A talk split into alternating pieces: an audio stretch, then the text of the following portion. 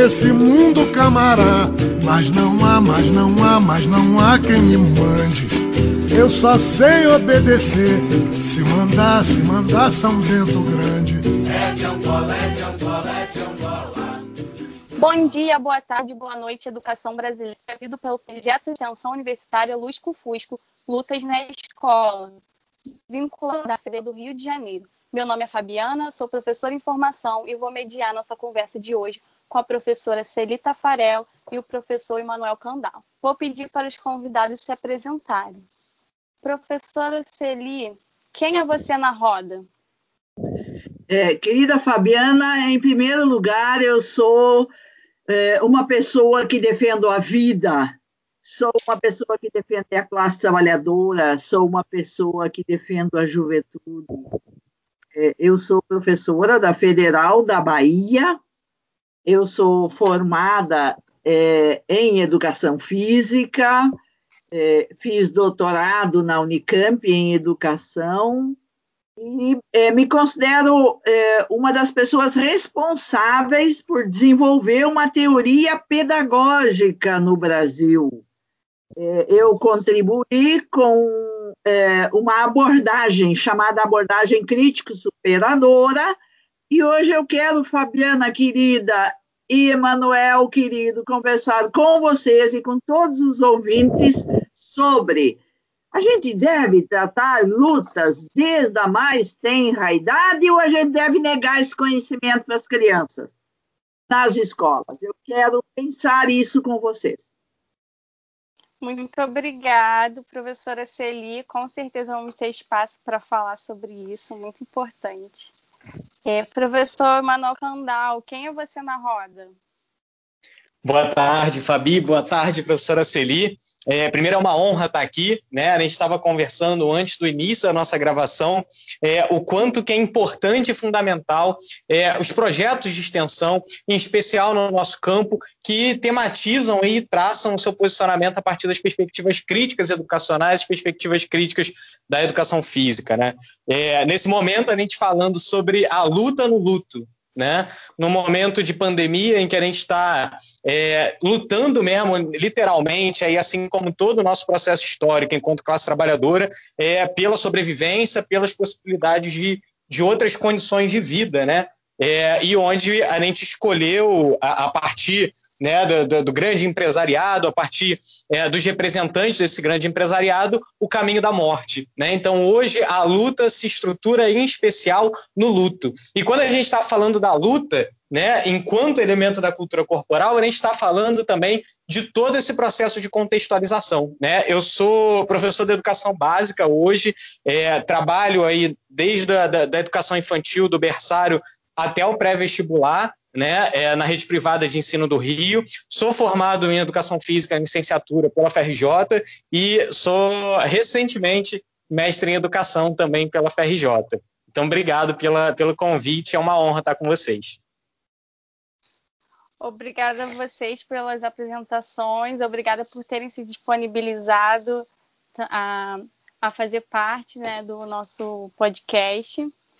E se vocês querem comentar essa questão que a Celi colocou, esse conteúdo lutas, ele pode vir em qualquer idade? O que, que vocês acham? É muito importante nós ouvirmos que a educação física hoje ela está inserida na educação básica, ela está inserida na educação infantil. Nós temos que defender isto nós temos que demonstrar, sim, que nós temos um conteúdo importantíssimo que humaniza. E as crianças precisam se aproximar disto, precisam se encontrar com bons professores e professoras que saibam sistematizar, organizar o conteúdo, que saibam apresentar atividades que sejam atividades que vão permitindo à criança se apropriar daquilo que está para além dela, aquilo que está na cultura, aquilo que faz parte do entorno dela. Então, é nesse sentido, é, Emanuel, que eu acho fundamental poder encontrar hoje professores como você, Por quê? Porque há muitos anos atrás nós não tínhamos isso. E nós lutamos muito, muito, muito para valorizar a educação física no currículo escolar e para que as crianças tivessem oportunidade, desde a mais tenra idade, de ter aproximações com o conteúdo luta na escola.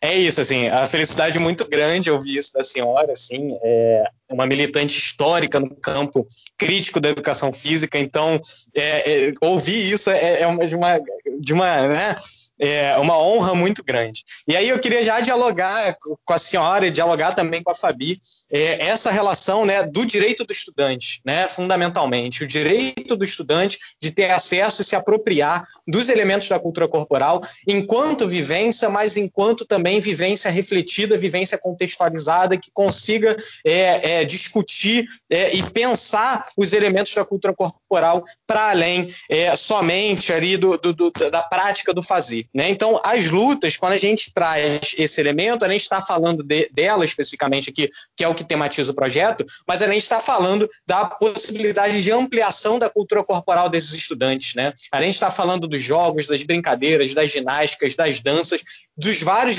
possibilidades que são expressas a partir desses elementos da cultura corporal. E quando é, a gente sistematiza isso, em especial, por exemplo, quando a gente propõe um currículo né, na educação básica, ou quando a gente coloca a partir é, da, das possibilidades ali é, da, dos anos da educação básica, que eles tenham esse acesso de maneira contextualizada, isso coloca em outro patamar essa formação. Né? E é centralmente a formação da classe trabalhadora que a gente está falando aqui. É centralmente a formação é, das possibilidades possibilidade da gente dar é, é, é, ali elementos para que o estudante consiga ter esse acesso e consiga viver isso a partir de um potencial de pensar a sociedade, né? não no, do potencial só do fazer. E já temos um projeto estruturado de retirada do direito desse estudante que é cotidiano.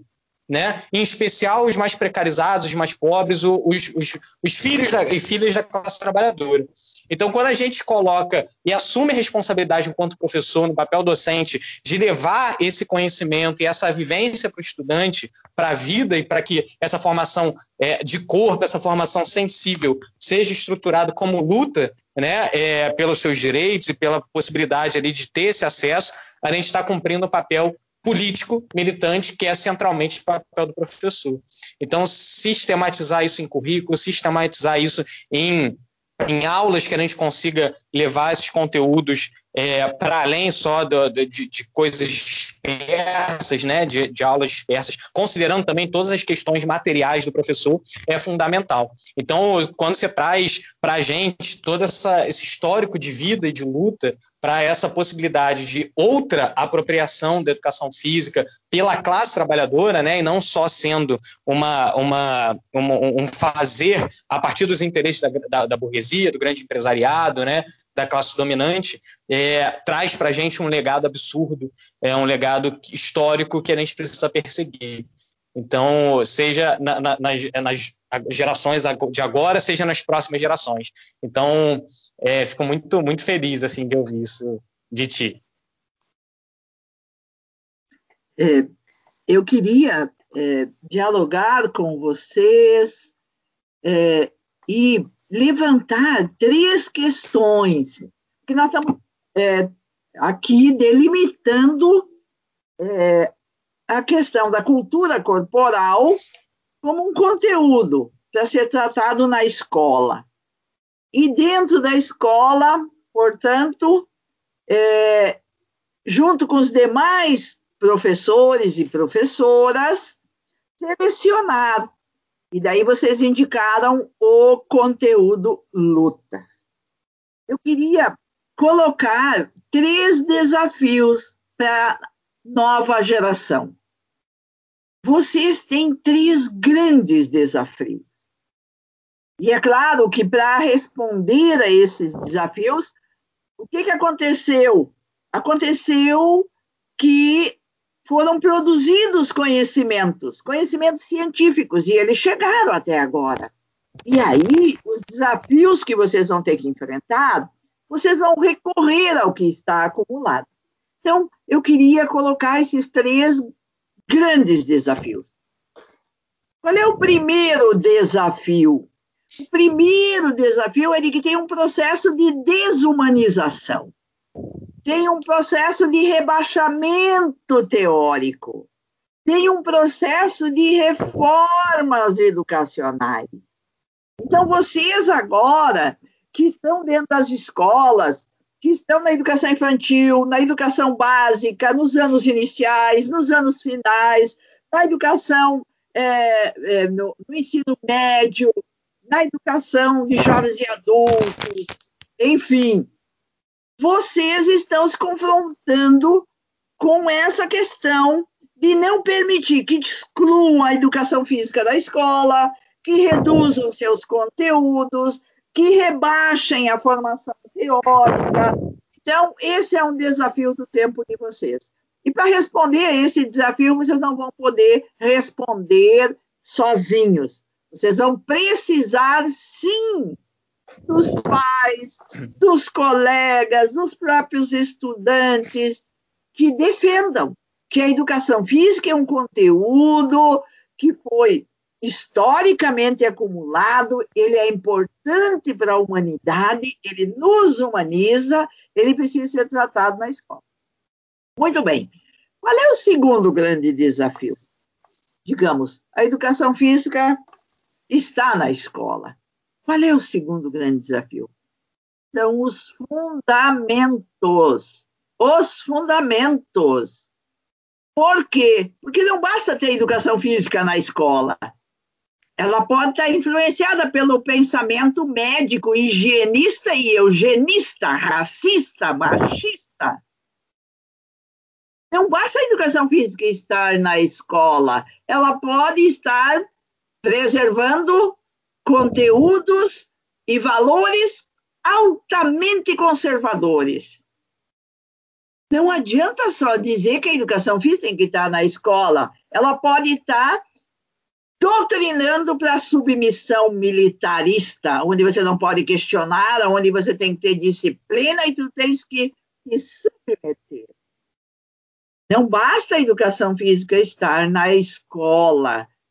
Nós temos que em terceiro lugar, além de ela ter uma função social de elevar a capacidade teórica, dela ter que ter uma fundamentação ontológica, científica, é muito importante que a educação física no interior da escola dialogue com todos os demais conteúdos dialogue com o projeto político pedagógico, não seja remetida ao quintal da escola e que ela dialogue com a comunidade e seja mais um fator importante para fazer da escola um centro cultural.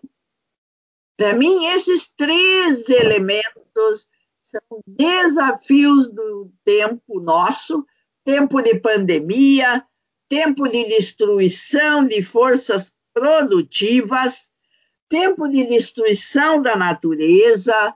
Então, eu destaco, tem mais desafios, mas eu destaco esses três para dialogar. A luta é um conteúdo importante, deve ou não entrar na escola? Mas entrar para quê? Para rebaixar a capacidade teórica? Entrar para quê? Para não ter fundamento científico e só praticismo? Entrar para quê? Para não fazer com que a escola seja um centro cultural eu queria comentar, assim, sobretudo, sobre esses desafios que a professora Celi sistematiza e lança para a gente, assim, é, associando a questão do rebaixamento teórico, de todas as possibilidades de acúmulo é, em que a gente vem tendo aí é, como luta no campo crítico da educação física, e aí vai perpassar, por exemplo, as questões das reformas curriculares, como a gente tem visto é, recentemente, né, há pouco tempo, as reformas é, associadas à Base Nacional Comum Curricular, por exemplo, né, é, que vai trazer ali uma relação direta com esse segundo desafio. Não adianta a gente ter a educação física na escola e ela está reforçando valores princípios da sociedade capitalista. O que a gente está vendo, por exemplo, hoje, articulado diretamente a um processo de intenso desemprego, de resiliência, de empreendedorismo. Então, se a gente for ver os apontamentos valorativos do campo da educação física, a gente vai ver que ela está começando a reforçar também essa lógica a partir dos valores seja das lutas, seja dos esportes, seja dos jogos, das brincadeiras, também um elemento de naturalização da precariedade dos trabalhadores dos futuros trabalhadores e filhos da, da classe trabalhadora. Né? Então, é, se a gente vai ver elementos lá dos organismos internacionais fazendo apontamentos curriculares, como é a Unesco, a gente vai ver que está tendo vários apontamentos de valores associados à questão da uberização, né? questão da flexibilidade das relações de trabalho, do se vir aí no meio do caos.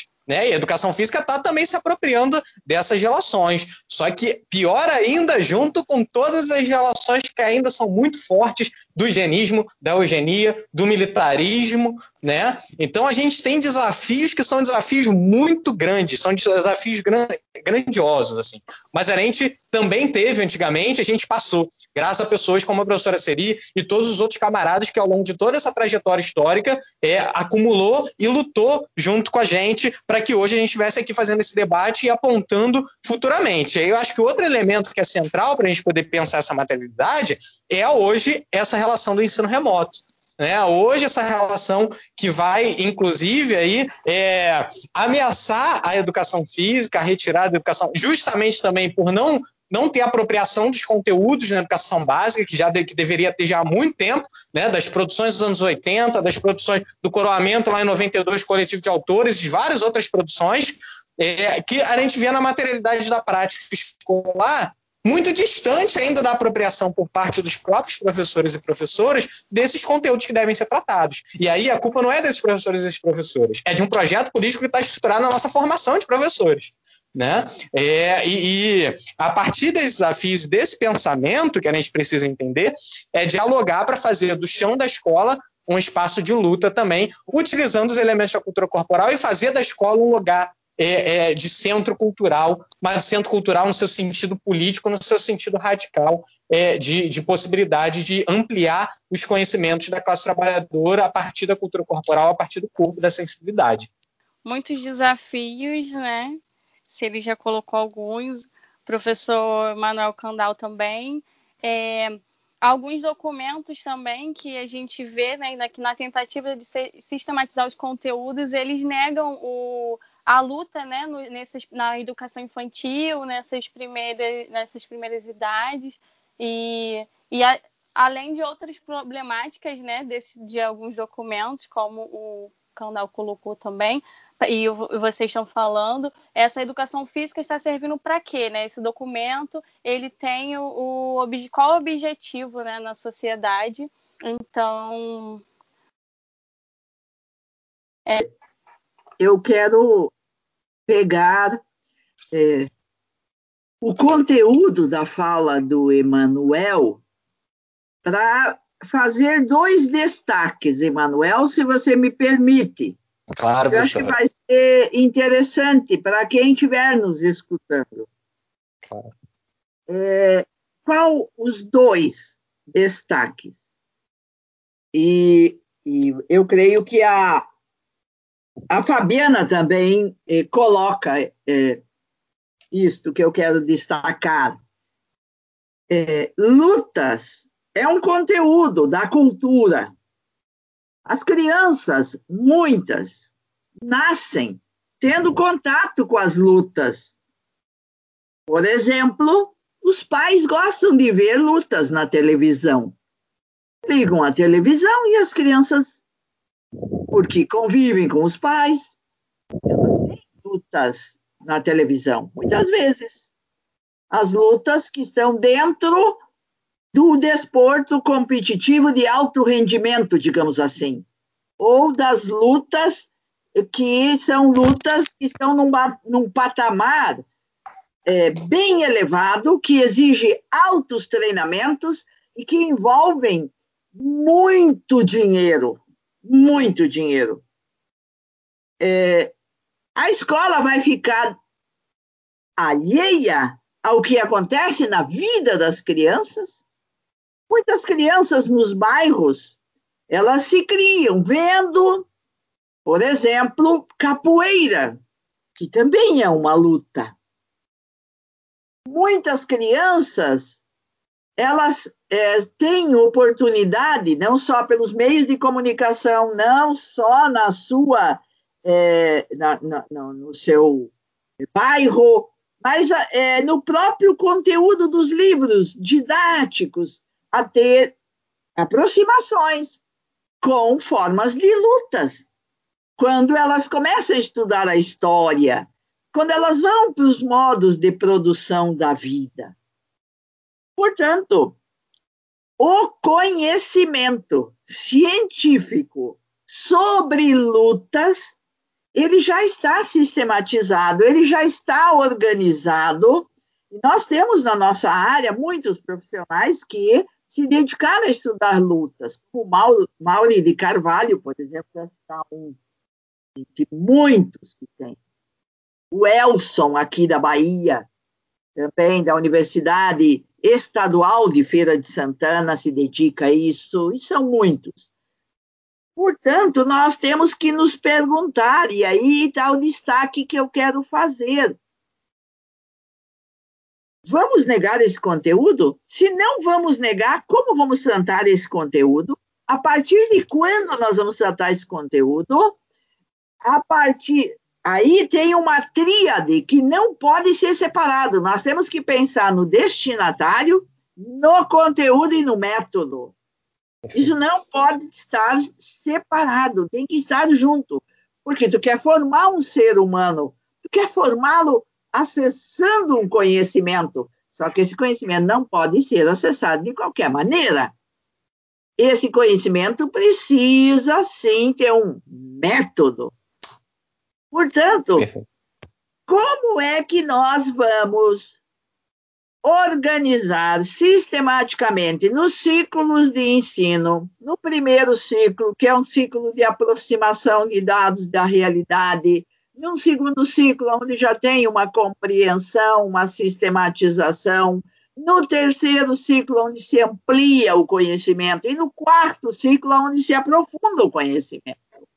Então, nós temos que ir aproximando a criança de acordo com o seu grau de desenvolvimento desse conhecimento sistematizado. Para quê? para que ela se aproprie, para que ela sistematize, para que ela amplie, para que ela aprofunde esse conhecimento. E depois de passar nove anos, por exemplo, vamos pegar o, o ensino de nove anos, ela tenha acumulado um conhecimento interessante sobre a cultura. Não só a cultura do seu tempo, mas do tempo passado. Não só a cultura do seu continente, mas de outros continentes. Olha só, esse ser humano vai sair muito mais enriquecido, vai sair muito mais ampliada a sua formação humana. Então, esse é o, o primeiro destaque.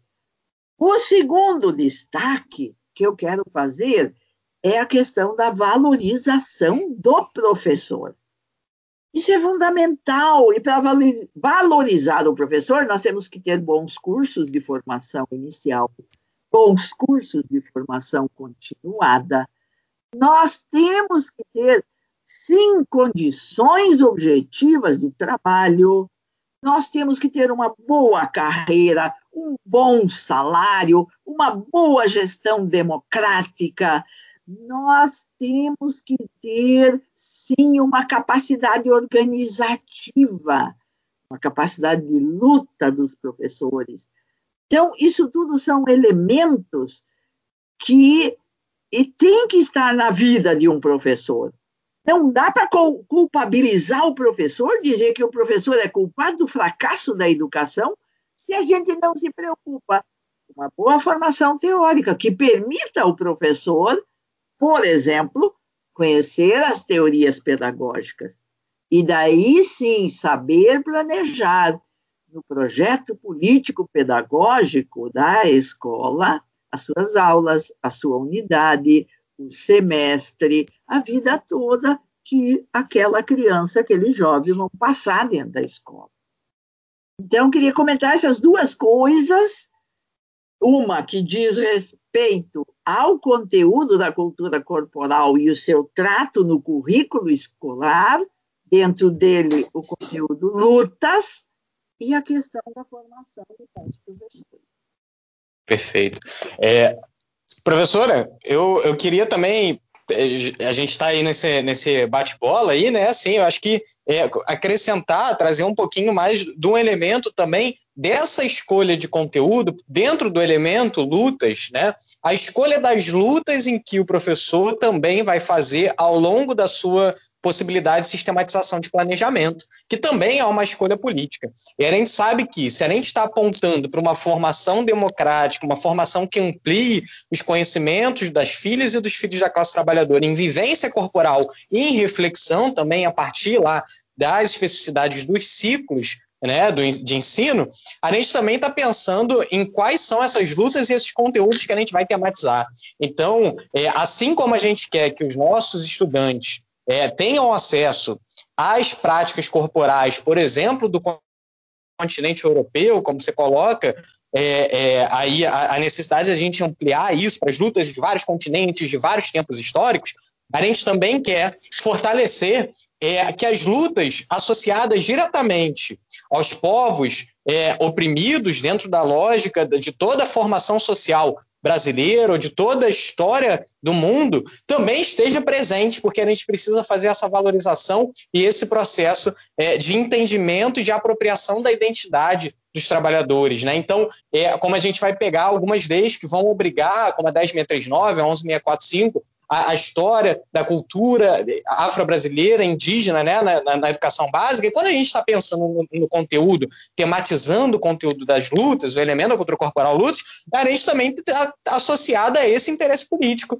que é o interesse político nosso de trazer, por exemplo, as produções, as práticas corporais da cultura indígena. Então, é, quando a gente está falando dessa escolha de conteúdo, também passa por aí. A gente quer trazer lá o, a vivência do judô, a gente quer trazer a vivência é, da, da, do, da luta greco-romana, queremos, mas a gente quer trazer, trazer também a vivência da capoeira, a gente também quer trazer a vivência do ruca-ruca, a gente quer trazer também a vivência das produções e dos significados que essas lutas é, representam para esses povos e para nós, enquanto identidade latino-americana, brasileira e, de, e, fundamentalmente de trabalhadores, né? Então, a escolha de conteúdo acho que também está associado diretamente a essa questão.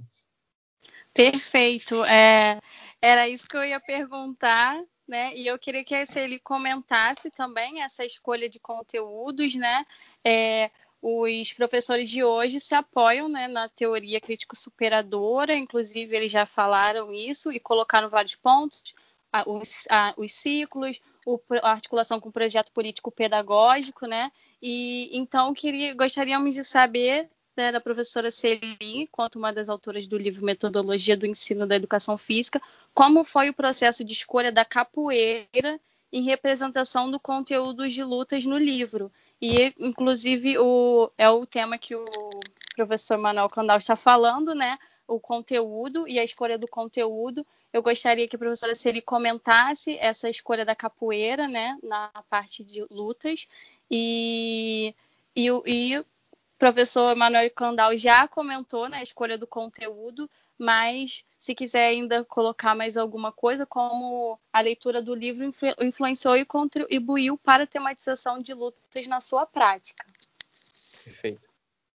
Então, é, o livro é, Metodologia do Ensino é, de Educação Física, ele vai, ele, ele foi lançado em 1992.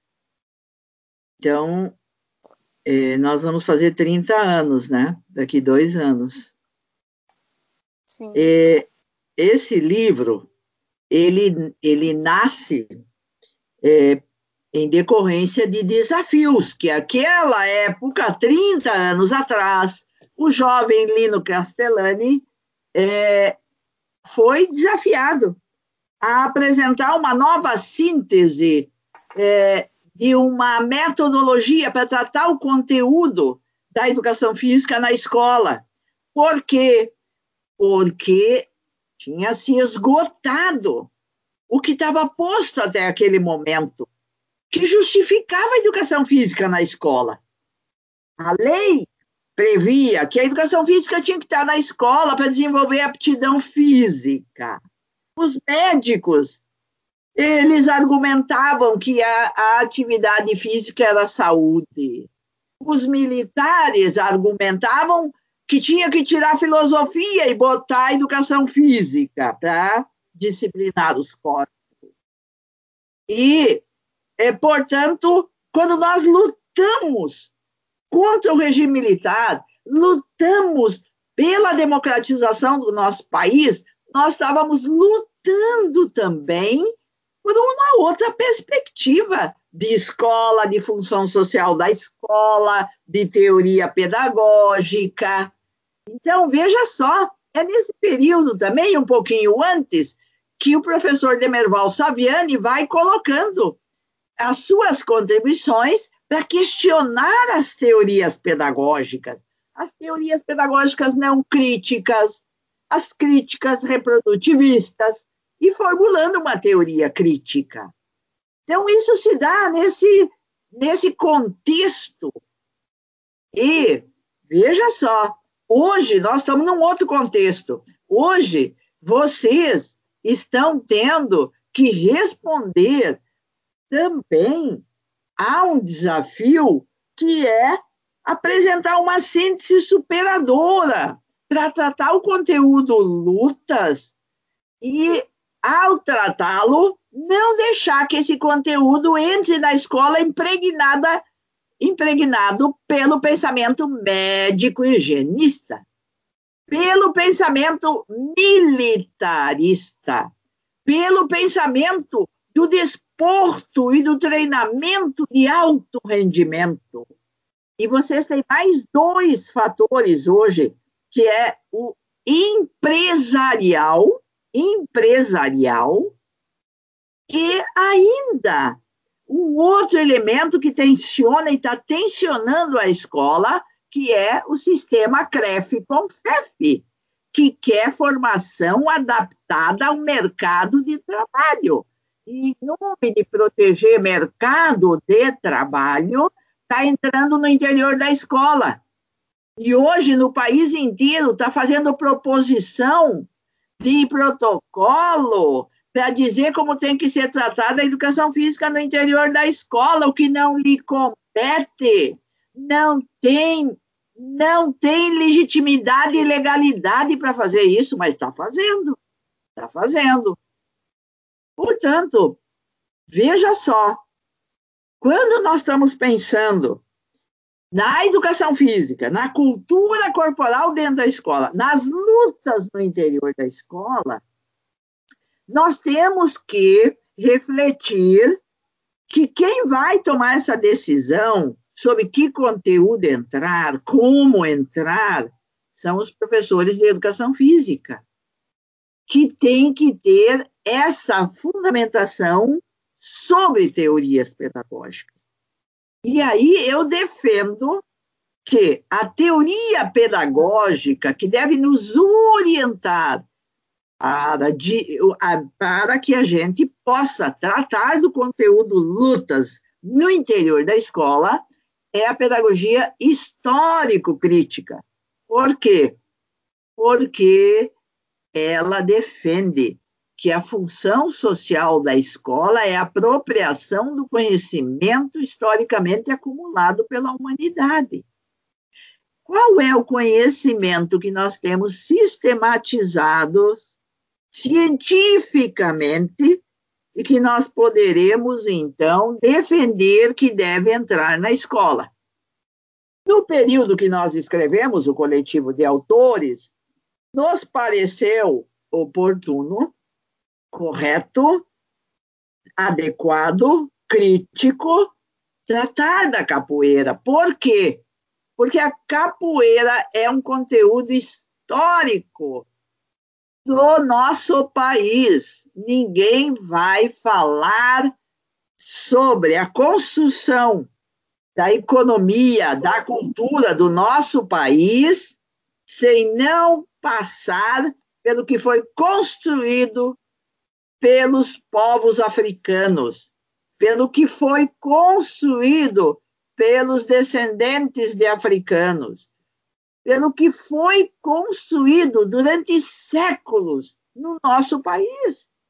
Então, imagina, capoeira não está nem entrando em todos os cursos de educação física no nosso país.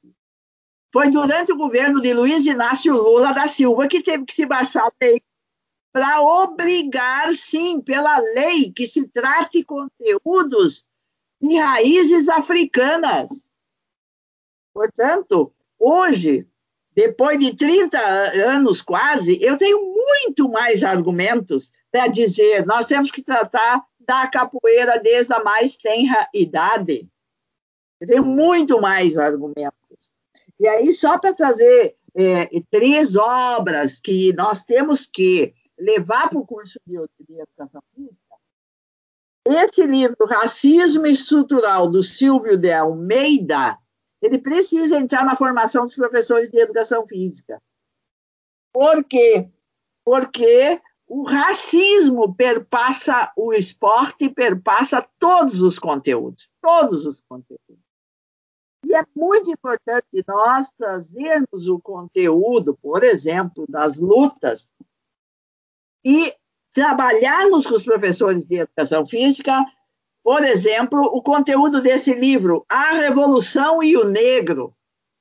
Nesse livro, a luta do povo africano, do povo norte-americano, do povo da América Central, da América do Sul, do século passado, está sistematizado para mostrar para a gente que nós não podemos negar, quando vamos trabalhar lutas, o contexto em que esse conteúdo se desenvolve nas relações de trabalho, o contexto em que esse conteúdo se desenvolve nas relações lúdicas, o contexto que esse conteúdo se desenvolve para elevar a capacidade teórica Outra, outro livro que nós também não podemos deixar de levar em conta na formação, quando vamos tratar das lutas, e depois o professor que se forma vai selecionar o conteúdo lutas para ensinar na escola,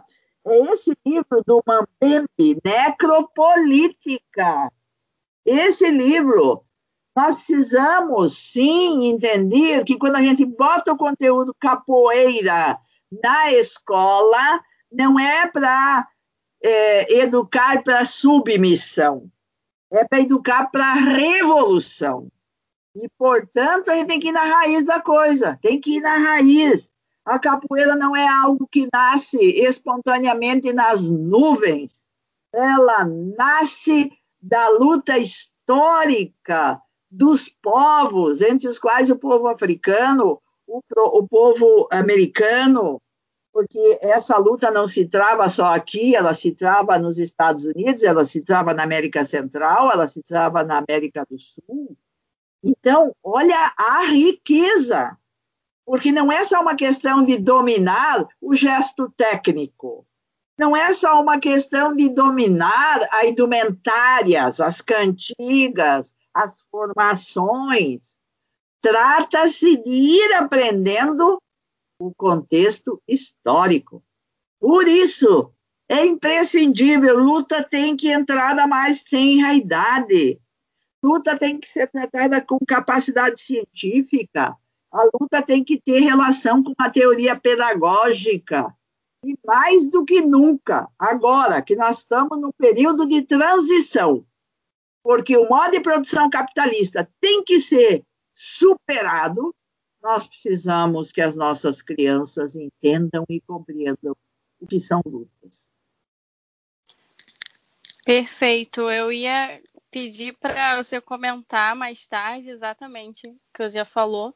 Comentou, né, que vão fazer, vai fazer 30 anos, né, do lançamento do coletivo e que como ainda continua sendo tão relevante e necessário né, essa abordagem na atualidade. Então, é, Emanuel, se Oi? tu me permite, Emanuel, eu só quero fazer mais um comentário em cima do claro. que a Fabiana co colocou. É, claro, senhora. Vai fazer 30 anos. Se Fabiana, a, Fabiana, a Fabiana, ela colocou o livro tem conteúdo atual, te, ele tem sim conteúdo clássico, atualíssimo. Eu só vou destacar quatro, quatro, quatro. Primeiro, o livro sinaliza para um projeto histórico, que não é o capitalista. O livro sinaliza que nós temos que formar as crianças para essa transição para um outro modo de produção da vida. Olha o que está acontecendo na pandemia. Nós estamos chegando à conclusão que nós destruímos a natureza, que nós estamos destruindo o trabalho, nós estamos destruindo o sistema de proteção dos trabalhadores, nós estamos destruindo o Estado democrático, nós estamos destruindo os direitos dos trabalhadores. Então, isso está posto agora. Por isso que o que está no coletivo de autores, primeiro lugar, que diz respeito ao projeto histórico, está super atual. Super atual. Qual é a segunda coisa que está super atual? O coletivo de autores tem uma teoria epistemológica uma teoria científica. Ele não é um livro obscurantista. Ele não está baseado no senso comum. Ele está baseado na ciência. Vocês viram o quanto hoje está atual na luta a ciência contra o obscurantismo? Está aí os negacionistas, estão aí os que estão combatendo as vacinas, estão aí os terraplanistas. Olha o que é isso, menino. E, portanto, está super atual neste livro O que nós defendemos sobre teoria do conhecimento. Terceiro ponto, importantíssimo, que está no livro. Quais são os princípios curriculares que o livro defende para tratar do conhecimento das lutas? Não é bem assim bota a luta lá para dentro da escola. Tem que botar segundo princípios curriculares. E aí eu não vou ter tempo para dizer de todos os todos os princípios, mas eu quero destacar duas teses. Uma tese que é a da professora Júlia Malanche, Cultura, Conhecimento e Currículo. E o outro, é, a outra tese é da Carolina Nozella Gama. Ela defendeu uma tese sobre a contribuição da pedagogia histórico-crítica na questão do currículo escolar. E, por fim, eu quero destacar que é super atual, super atual, é a questão do desenvolvimento humano e desta relação que tem que ter o projeto político-pedagógico com o desenvolvimento humano, para que a gente planeje o projeto da escola, levando em consideração que nós vamos ter que colocar no projeto atividades principais para o desenvolvimento humano. Não é qualquer atividade, é a atividade principal que vai desenvolver o ser humano. Então, olha que fantástico, isso está no coletivo de autores. Nós escrevíamos isso há 30 anos atrás. E isso está sendo negado na formação dos professores. Porque tem muito estudante que passa para fazer curso de educação física e não tem aproximações a isso. E aí o crime que se faz dividindo a formação em bacharel e licenciando é um crime, porque se nega conhecimento.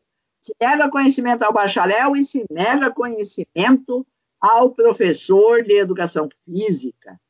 Por isso eu me posiciono contra isto e é, eu já formei mais ou menos 80 mestres e doutores E hoje nós já estamos construindo uma nova síntese.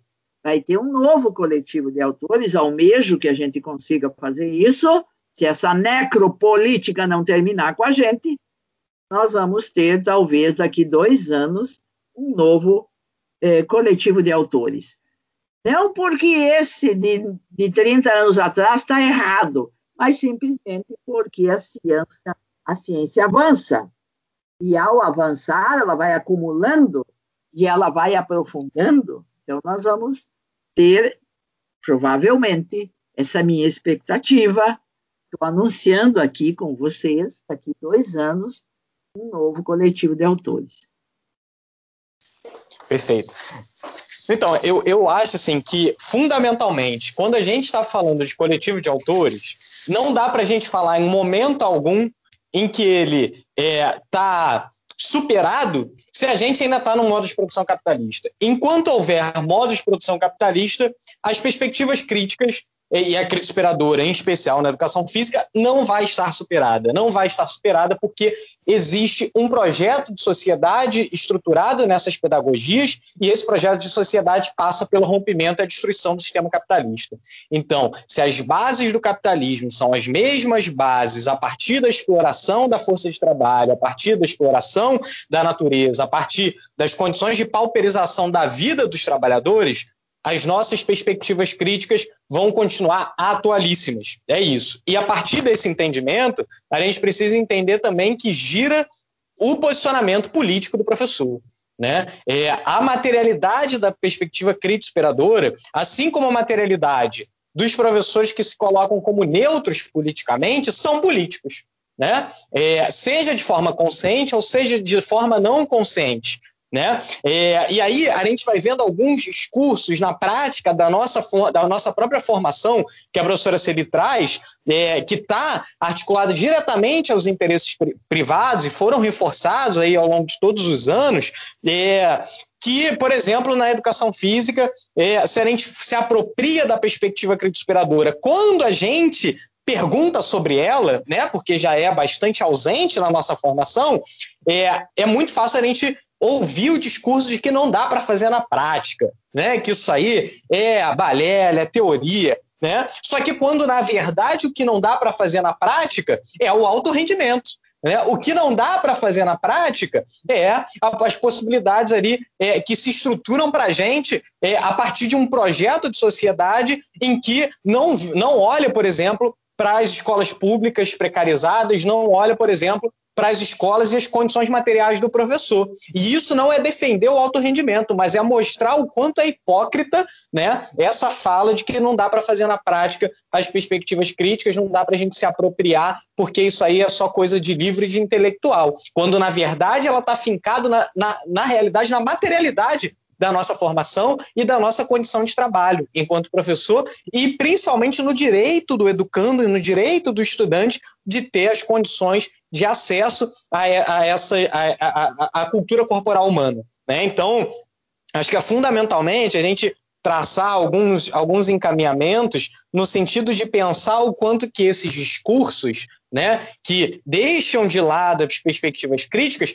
estão associados e aí é, é, é, diretamente construídos a partir de um, de, uma, de um posicionamento ideológico, de um posicionamento de naturalização desse projeto que a educação física vem é, é, se estruturando desde sempre, né? É, desde que tem a sua sistematização, é, seja lá com os métodos ginásticos, na, na, entrada da educação física nas escolas, como a professora traz aí, é, com o discurso da saúde, com o discurso do disciplinamento, né? Ali da, da, da, da, da disciplina dos corpos, né? Então, é, o que a gente não, não, não, não pode deixar de entender é que a prática pedagógica é fundamentalmente política. E se ela é fundamentalmente política, é, se apropriar de uma perspectiva teórica, de um método, é, e a partir disso, de, de posicionamento como humano, e aí passa diretamente pela relação ensino-aprendizado, é também fundamental. Né? Então,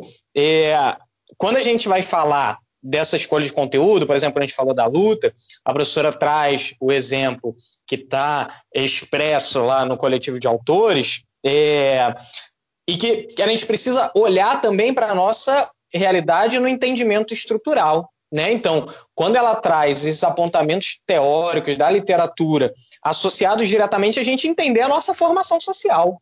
E aí a nossa formação social brasileira.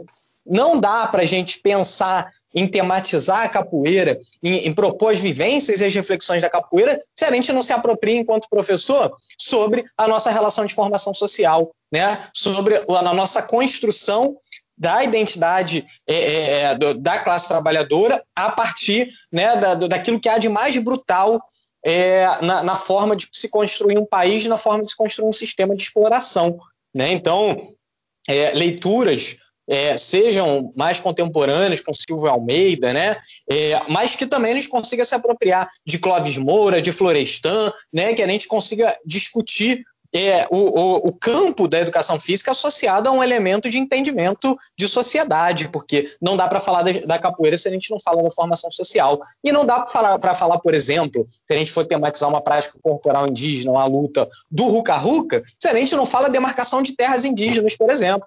Né? É, se a gente não fala das demandas reais daqueles povos, das demandas reais da, da, da, do, do, do, povo indígena, né? Porque aí é uma apropriação, inclusive, irresponsável, é uma apropriação do fazer pelo fazer, né? Uma apropriação que não está comprometida com uma relação ali de que você é, tem um, uma defesa de projeto de sociedade a ser feito. E aí é uma escolha do professor. Né? É uma escolha do professor articulada diretamente a um projeto político de formação que aí entra o CONFEF-CREF, o ilegítimo conselho, né, é, CONFEF-CREF, é, entra os interesses privados dos grandes tubarões da educação, é, que só crescem no nosso país, né, associar, associando diretamente a nossa formação às demandas do mercado, tirando a nossa identidade docente ao longo da nossa graduação, ao longo da nossa formação, da nossa licenciatura, porque é, tirar a identidade docente é fazer com que o professor não se veja como professor, se veja como personal, né, se veja como empreendedor, se veja como autônomo, né,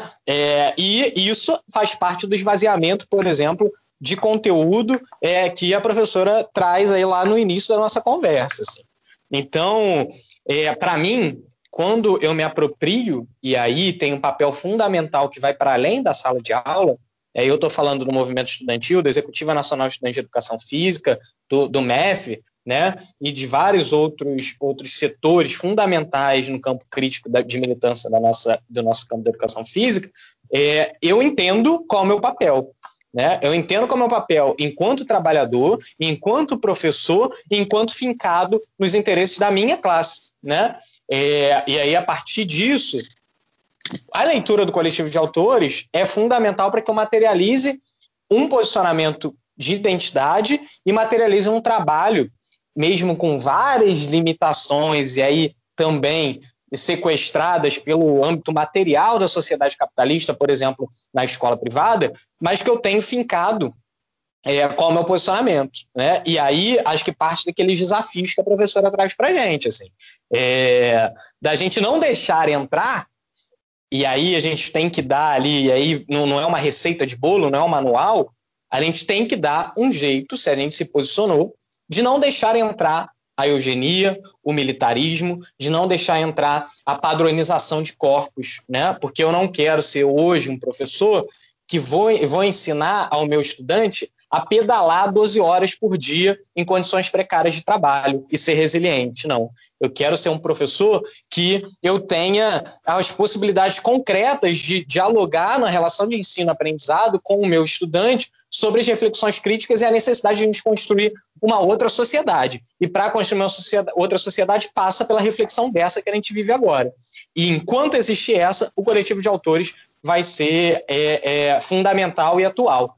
E fico muito feliz, professora, por, essa, por esse esforço né, dos camaradas das camaradas de construir né, um, uma, uma outra obra, porque a gente sabe que o, o, sistema capitalista ele passa por, por, relações de plasticidade muito grande e a crise estrutural ela é, se acirra cada vez mais, né? E as configurações e as relações se modificam. É, então, a gente modificar enquanto é, é, é, campo marxista, o que é intrínseco né, ao nosso pensamento, é, porque a gente entende que a dinâmica, a realidade, é, é fundamental, e no campo da educação física também. mas é central que a gente entenda é, enquanto professores em formação, enquanto professores já na atuação na educação básica, que o coletivo de autores ele não está ultrapassado porque a sociedade capitalista está aí. Perfeito. Perfeito. A sua fala acho que esclarece muita coisa, né? E, e toca num ponto que, eu, que, eu, que, eu, que a gente mais está falando aqui, né, nessa conversa, que ação pedagógica não tem, não existe, né, ação pedagógica com neutralidade política. E, e muito obrigado pela contribuição do, do coletivo, né, do que realmente não foi superado e que muito que eu estou muito feliz que vai ter que está tendo esse projeto com um novo coletivo de autores, né, para para agregar as novas contribuições né, no, no grupo de estudos que estão surgindo né, em teses, então, de extrema importância ter essa, esse novo coletivo. Fiquei muito feliz com essa informação. E eu queria que a gente falasse agora, o professor Manuel Candal já falou um pouco né, sobre o Ruka Ruka também, Gostei muito. Nosso projeto, a gente tem uma experiência com o Ruka nas escolas, né, com a contextualização, com o debate né, da realidade dos povos originários também. E eu queria que os dois né, comentassem uma experiência marcante que vocês tiveram com o bloco de lutas na escola, né? E, e, e como essa experiência se relaciona com a teoria crítico-superadora. Acho que o professor já comentou né, um pouco ali no Ruka Ruka, mas eu gostaria que ainda falasse mais um pouco, a professora Celi também. Uma experiência marcante com o bloco de lutas e como essa experiência se relaciona com a teoria crítico-superadora. Tá. Veja só, é, quando a gente fala em lutas, a gente tem que lembrar da história e tem que lembrar dos continentes, da situação, digamos assim, territorial. Onde isso aconteceu? O, o, o jiu-jitsu, o, o, judô, o muay thai, o boxe, a capoeira, enfim, todos os tipos de lutas, e não são poucos. Para mim, uma experiência marcante foi quando nós fizemos um projeto é, chamado é, o, verão na UFBA, é, e trabalhamos com as comunidades. E o nosso querido Elson Moura, que é um especialista em lutas, me ajudou a é, trabalhar com crianças e jovens é, três tipos de lutas.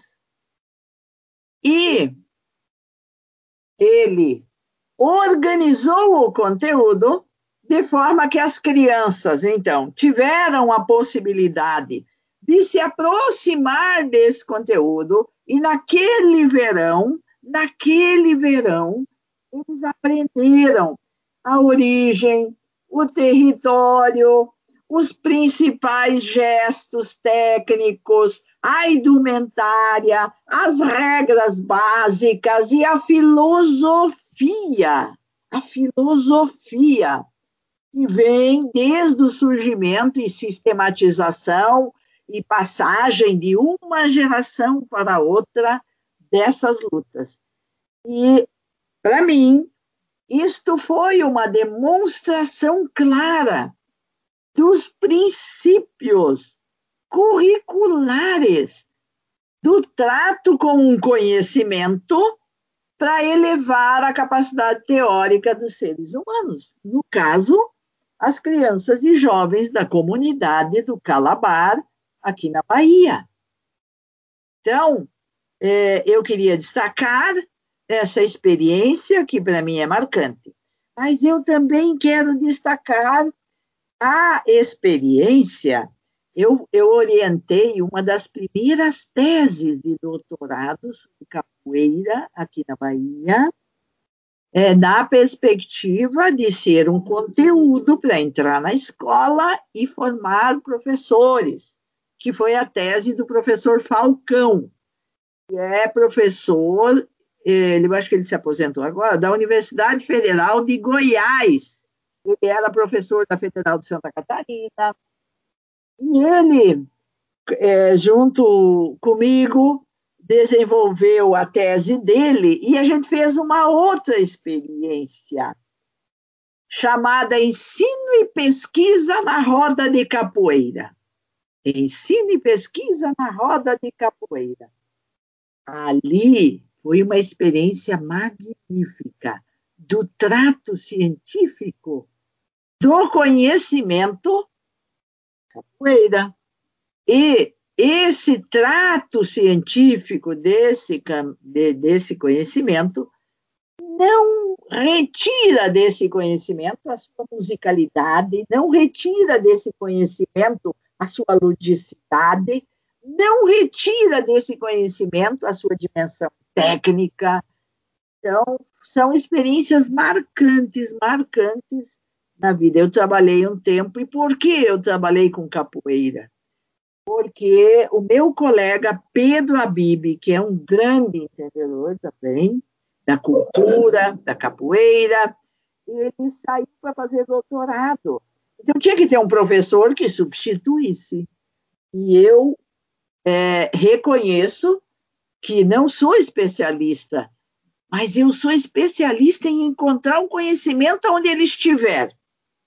E ele não está no, comigo, ele está com os outros, ele está nos centros de documentação, ele está nos centros de registro, ele está nos centros de dados, ele está nos que acumularam.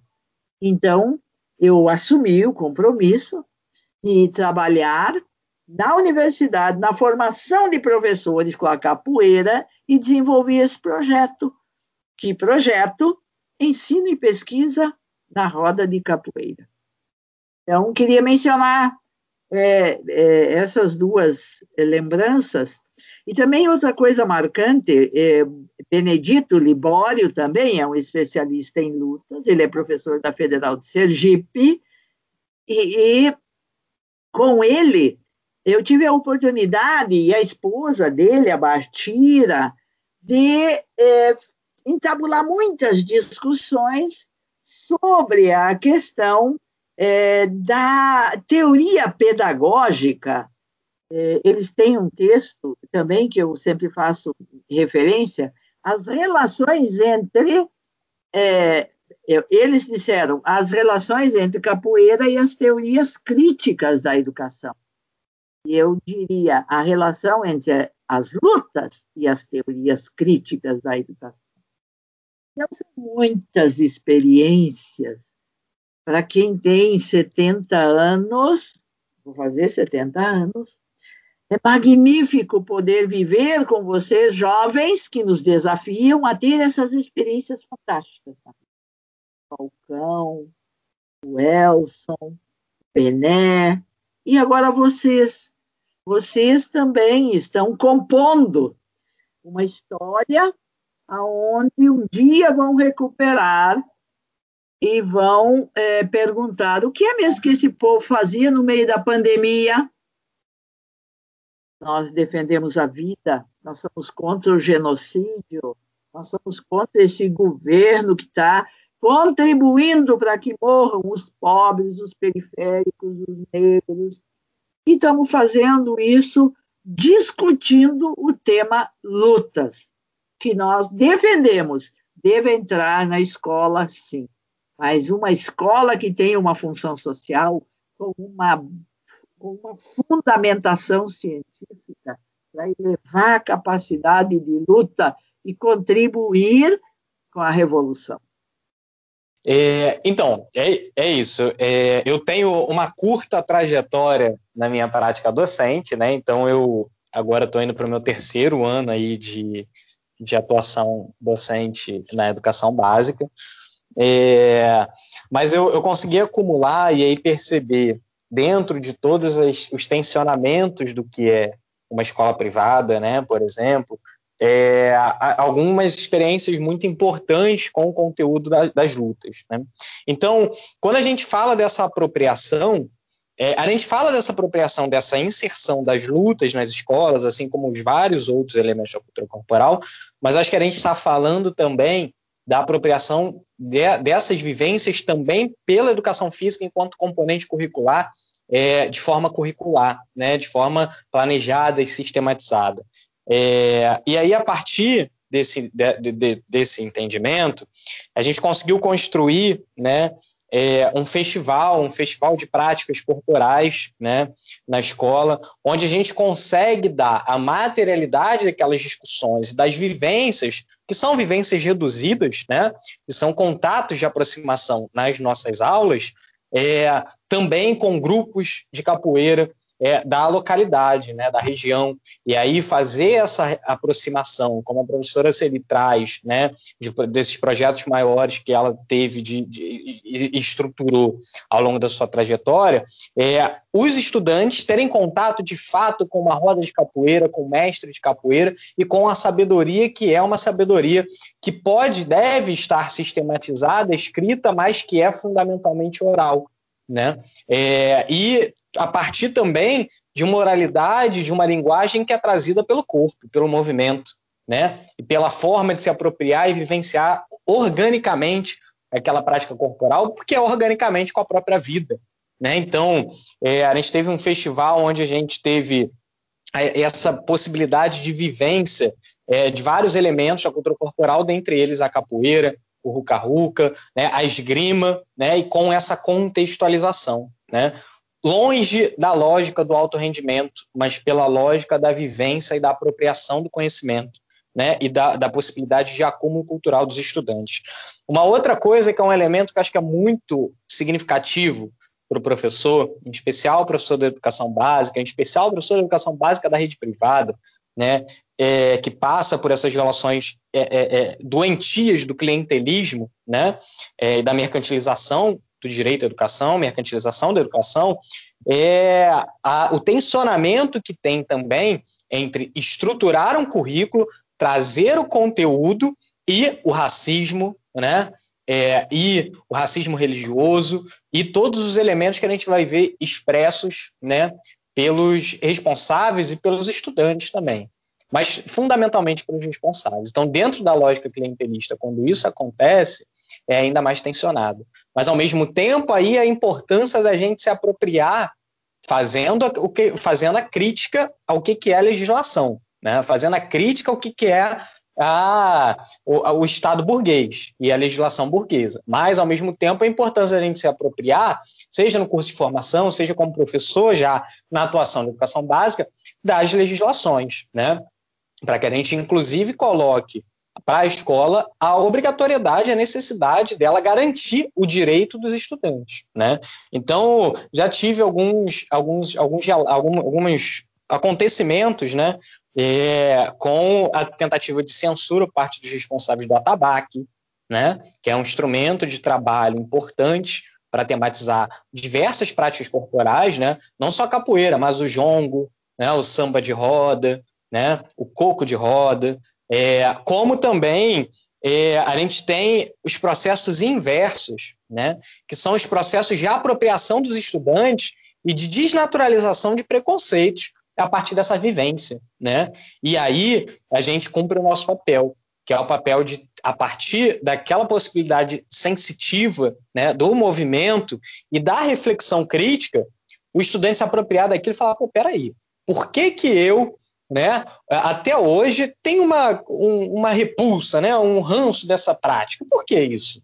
Né? Porque está associado a todo um projeto ideológico de sociedade que faz com que racista, né, que faz com que o estudante se distancie, né? É, é, a partir de, uma, de toda uma lógica é, que a gente vive, e viveu na nossa formação social. Então, quando a gente coloca ali esse conteúdo, o estudante ele começa a questionar, pô, peraí, a roda de capoeira, pô, que interessante isso aqui, né? Que interessante essa vivência, essa roda, essa coletividade, os cantos, né? A possibilidade do acompanhamento pelo, pelo movimento, né? Eu estar vivenciando é, num ambiente inclusivo isso aqui, né, e pensando em como que essa sociedade fez com que eu me afastasse disso. Né? Então, esse, é, essas experiências eu acho que são experiências muito significativas para o professor. Quando ele consegue perceber dentro desse projeto, é, do, do, da relação do ensino-aprendizado, é, esse retorno do estudante, e aí é o que faz sentido a nossa prática pedagógica. Né? Em especial porque a partir desse fazer sentido que a gente está materializando um outro projeto de sociedade, né? Um outro projeto político, um outro projeto de mundo, né? A partir, mesmo que a gente saiba das limitações do que, que é a militância individual do professor, mas a gente está falando aí de um projeto coletivo, né? De um projeto coletivo de posicionamento enquanto identidade docente. Né? Então, quando a gente está lá e o estudante vira para você e fala, pô, professor, que legal isso, e, e vira é, é, a, esboçando o sentimento dessa vivência, né? vira esboçando é, a, a, aquilo que ele sentiu internamente para você e aquilo que ele conseguiu refletir né, para a vida dele, porque com certeza aquilo ali vai ser fundamental, por exemplo, quando ele passa numa, numa praça e reconhecer o grupo de cultura popular, o grupo de capoeira que está nessa praça, ele vai é, entender é, a importância daquilo. E aí, tanto do ponto de vista técnico, teórico, mais ali é, técnico, por exemplo, diferenciar a capoeira Angola da capoeira regional a partir da visualização, etc., mas também no sentido e entendimento do contexto, né? no sentido e no entendimento é, do qual a importância e o significado de cada coisinha que está ali naquela roda. Né? E isso é ampliar a cultura corporal, né? não só pela vivência, mas também pela possibilidade de, de, de entendimento dos significados, né? de entendimento de que aquele negócio que está rolando ali na praça, aqueles povos ali, quilombolas, que estão praticando e, e, fazendo com que a capoeira não morra, que o jongo não morra, né? eles são fundamentais para mim, né? eles são fundamentais para a minha classe. Né? Então, é, essa apropriação do professor e dessa experiência, que é uma experiência cotidiana, que está no chão da escola, é uma das coisas que mais me, me, me, incentivam, junto com todo o projeto Sociedade e todos os nossos ancestrais, né, e as nossas ancestrais, é, e, e, que estão lutando ainda, é, que incentiva a gente a continuar a lutar. E nesse momento, lutar no luto, né, mas continuar lutando. Exatamente. Obrigado pelas falas de vocês, é, destacaram né, experiências, e eu acho que essas experiências que vocês mencionaram destacaram a importância né, de como o professor está alinhado com uma abordagem né, para defender qual projeto de sociedade ele quer. Né? E aí isso vai dizer muito, vai sobressair muito nas suas ações e também o professor ter esse ter como defender o que ele está colocando, como o professor Emanuel Candal colocou, teve resistência, né? No, quando, for, quando foi tematizar a capoeira, e a gente também teve essa resistência no, no projeto também. Então, importante o professor estar tá alinhado né, numa abordagem e conseguir né, ter o respaldo para ter os argumentos para conseguir defender né, e mostrar para os alunos também porquê que será né, que esse preconceito está aparecendo aí com a capoeira, né? Então, a professora Celi também mencionou os professores que estão fazendo, é, escrevendo, né, estudando sobre as lutas na, na, nessa perspectiva e com certeza o projeto vai querer se aproximar desses professores para a gente trocar ideia. Foi muito legal ter ter colocado o nome deles para a gente poder achar, né? Que às vezes fica difícil achar um contato para poder falar desse tema também. Então, vai ser muito importante para a gente. Então, para a gente começar a se despedir, que a gente está chegando no final do podcast, eu queria agradecer novamente, né, agradecer em nome do projeto Lusco Fusco a participação de vocês, esse debate sobre lutas com um conteúdo a ser abordado pela educação física escolar é essencial para o nosso projeto e vocês agregaram de forma excepcional aqui para gente. E eu gostaria que vocês fizessem a fala final para a gente se encaminhar para o encerramento. É, eu, vou, eu vou me despedir de vocês, é, almejando que vocês continuem firmes nesse propósito de levar adiante é, o, o conhecimento é, das lutas, é, o conhecimento da educação física, o conhecimento da cultura corporal e que o façam com base nesses princípios filosóficos fundamentais, que a gente não nasce com eles, a gente precisa adquiri-los ao longo da nossa vida, nas relações humanas, e que, é, como mensagem final, eu quero deixar o que o professor Saviani colocou num livro dele chamado Do Senso Comum à Consciência Filosófica. Aí, o professor Demerval Saviani, ele pergunta, como é que eu sei que uma coisa é importante? E daí nós vamos ver a importância. Ela é importante quando ela é necessária. Como é que eu sei que uma coisa é necessária? Eu sei que ela é necessária quando ela é vital, quando ela diz respeito à vida. Então, nós estamos tratando do, do, do, do conteúdo lutas porque diz respeito à vida, porque é vital, porque é necessário. E aí, o professor Demerval vai nos dizer, mas não é qualquer reflexão que contribui para a humanização. Para que ela contribua, o conteúdo lutas, as lutas de toda a história da humanidade, a luta de todos os continentes, a luta atual que nós estamos travando aqui no nosso país tem que levar em consideração que ela precisa ser radical, que ela precisa ser rigorosa e que ela precisa ser de conjunto. Então, para mim, isto hoje são coisas fundamentais, principalmente por quê? Porque nós temos que nos unir, nós temos que nos fortalecer, nós temos que fazer aquilo que efetivamente vai contribuir para que a humanidade dê um salto qualitativo e saia da pré-história que nós estamos vivendo, aonde a luta só é compreendida como guerra. E nós temos só guerras para matar gente, e inclusive um presidente cuja especialidade é matar. E não sou eu que estou dizendo isso, ele disse isso, e não sou eu que estou dizendo isso. Está no livro do Henry Bugalhos. Se vocês é, enfrentarem a situação da escola, dos projetos de extensão, e o fizerem, tendo em conta essa questão do que é mesmo uma reflexão pedagógica que supera o senso comum e levar em conta esses princípios para tratar o conteúdo lutas, eu tenho certeza que a humanidade ganhará muito. Eu tenho certeza que as crianças que forem e os jovens que forem ter aulas com vocês terão excelentes. Muito obrigado pelo é, convite. Fabiana, querida, você é a nossa esperança.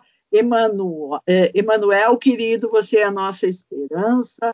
Continuem firmes, vocês têm bastante futuro e nós Vamos zelar para que vocês tenham oportunidade, sim, de materializar as práticas que vocês estão defendendo, com os princípios que vocês estão defendendo. Um abraço carinhoso, muito, muito, muito feliz de poder dialogar com vocês. Com certeza a gente também está muito feliz e espero que eu consiga, né, ajudar e a mudar as coisas, né, e, e ajudar aí para o que a gente está lutando, para o que a gente quer. Professor Manuel Candal, sua, sua fala final, por favor. É, então, acho que é, é, é, agradecer assim, e dizer o quanto que, que me honra estar aqui na, nesse espaço para a gente estar discutindo é, o conteúdo, especificamente luta, as lutas, mas é, centralmente por estar nesse espaço que é um espaço de resistência. Né? É um espaço de resistência em um campo é, de conhecimento e a área, né, a educação física tem no seu ranço é, muito muito cruel, né, muito brutal e acompanha toda a história da humanidade é, de mãos dadas é, em vários momentos, né, e apropriada em vários momentos das formas mais barbáricas em que o sistema capitalista é, e os sistemas de classe como um todo é, puderam é, materializar. Né? Então, esse espaço é um espaço fundamental para a galera que está em formação, os professores e professoras em formação. O que é, por exemplo, o cotidiano da FD, né, que é extremamente problemático né, da, da, Escola de Educação Física do, lá do FRJ, né, extremamente problemático. Então, esses projetos de extensão que traçam para a gente a possibilidade de apropriação da identidade docente, em especial a não dissociação entre a formação política e a formação de professor. Né? Então, queria agradecer especialmente ao Renato, a Fabi, a Bia, que também participou nos bastidores aí para o convite, né, para a organização. É, e também eu queria agradecer de uma forma muito profunda a professora Celi, assim, é, por todo, todo o seu histórico de luta, assim, toda, todas as produções, os esforços é, que, que foram feitos e que ficam para a nossa história, né? E ficam para a nossa, a nossa possibilidade é, de hoje estar tá aqui fazendo essa discussão e, ao mesmo tempo, dizendo é, para ti que, que é, a gente vai continuar da maneira, da forma mais radical é necessária né, a nossa luta no campo da educação física e para uma outra forma de vida, um outro, outro modo de produção, uma outra relação social que não seja fincada na barbárie. Né? Então, é, que a gente consiga avançar aí todo, todo o legado que você traz para a gente a partir do coletivo de autores né, é, e a partir de outras produções no nosso campo. Então, é, fico muito feliz de estar participando. É de fato assim um momento, um momento marcante para mim. É, e, e, é isso. Obrigado ao Lusco Fusco, obrigado, professora Celi, pelo, pelo diálogo. É, obrigado novamente por terem se disponibilizado para contribuir com o nosso episódio e a importância né, que tem esse ato de, no meio da pandemia, a gente estar tá aqui debatendo a educação física escolar, né, o modelo de sociedade, defendendo o modelo de sociedade que a gente quer e reforçar o agradecimento do professor Manuel Candal e a professora Celi, que é uma enorme, né, sua enorme contribuição para a educação física escolar. Então, eu estou assim, muito feliz, vocês não têm ideia de estar aqui com vocês. Eu admiro muito o trabalho dos dois. Na próxima semana, no próximo episódio, iremos continuar a conversa sobre as metodologias de ensino das lutas na educação física escolar. O nosso papo será mediado pela professora Raíra. Não percam!